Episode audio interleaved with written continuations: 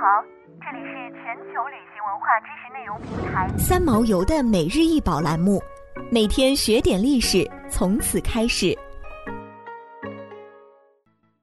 象牙裁纸刀，刀身为扁体长条状，锐首，光速直身，刀刃薄，刀柄一面镂雕牡丹花纹，此为裁纸刀。刀刃磨得很锋利，不但重视磨工。雕刻也很精细，既是实用器，亦是书房案头名贵的陈设品。宣纸流行后，人们发现刃口略钝的刀更好用，可以在裁纸的同时把纸扯平整。于是，金属不再是裁刀的唯一材质，象牙、玳瑁、红木。玉石、牛角、竹子等质地坚硬的材料也被用于制作裁刀，造型也更多样化，由此逐渐发展成为一项专用文具。清代文人追求沉静内敛、低调朴实的风格，裁纸刀多以紫檀、黄花梨、乌木等名贵红木或竹子贴黄为主。这些材料光泽柔和，不浮不宣，锋芒内敛，有一种沉静优雅的魅力，因而格外受到青睐。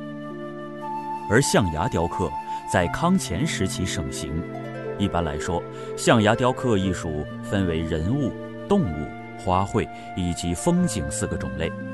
牙雕花卉一般以花为主，以鸟、蝶、蜻蜓、青蛙等做陪衬。雕刻具象有牡丹、月季、菊花、玉兰、碧桃、松、竹、梅等，托件整体造型上有花篮、花瓶、竹筒、折扇、假山等，起到了主角与陪衬体很好的搭配作用。中国古代的文房四宝用具至清代形成鼎盛时期，那些器物的实用价值被观赏与把玩性所取代。成为名副其实的文玩，尤其在康雍乾三朝，皇帝的爱好和推动下，清代文房器物的设计与制作，既有文人的清雅品味，又有皇家的精细工制。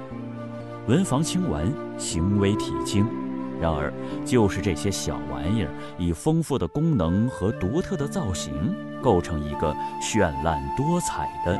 艺术世界。